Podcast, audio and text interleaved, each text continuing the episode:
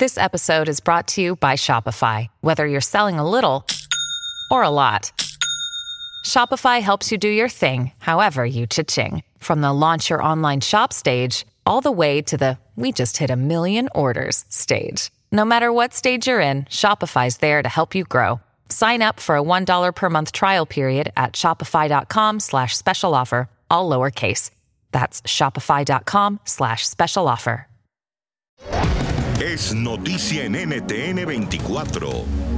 Hola, soy Gustavo Alegret y en Cuestión de Poder, hoy hablamos con Joseph Humire, analista en temas de seguridad y director del Centro para una Sociedad Libre y Segura, sobre la tensión militar creciente entre Venezuela y Estados Unidos por la llegada de buques iraníes al país suramericano.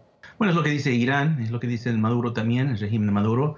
Uh, yo creo que nunca lo vamos a saber porque no hay, no hay, inspección de sus buques. Eso siempre fue la preocupación con los eh, cinco buques iniciales que llegaron a finales de mayo, principios de junio, uh, que llegaron justamente uh, con carga de gasolina.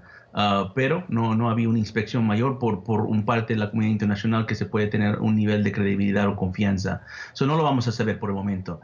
Uh, sin embargo, lo que creo que usted se está montando ahorita es una, digamos, un conflicto humanitario. De un lado tienes a Estados Unidos, que eh, evidentemente ha dado más ayuda humanitaria que cualquier otro país a Venezuela. Uh, sin embargo, esa ayuda humanitaria de cierta forma no está siendo uh, comunicado ni, ni, legitimizado por parte del régimen de Maduro. Ellos prefieren legitimizar la ayuda humanitaria que reciben de Irán, uh, de Turquía, de Rusia, pero al final, de día, al final del día esa humanitaria que se está llevando, puede ser gasolina, comida o lo que sea, no llega al pueblo venezolano, mayormente llega al régimen de Maduro y, y sus operaciones que ellos tienen. Entonces yo creo que lo que se está armando es este, este conflicto humanitario entre, entre los dos bandos, Estados Unidos por un lado y por otro lado Irán, Rusia, Turquía y otros países. Yo creo que hay doble propósito aquí. Uno es uh, en el nivel logística y el otro es en sus ambiciones militares. A nivel logística, Venezuela uh, da una ventaja geográfica que estos países normalmente no tienen. Digamos, si lo comparamos con la Guerra Fría, era lo que Cuba era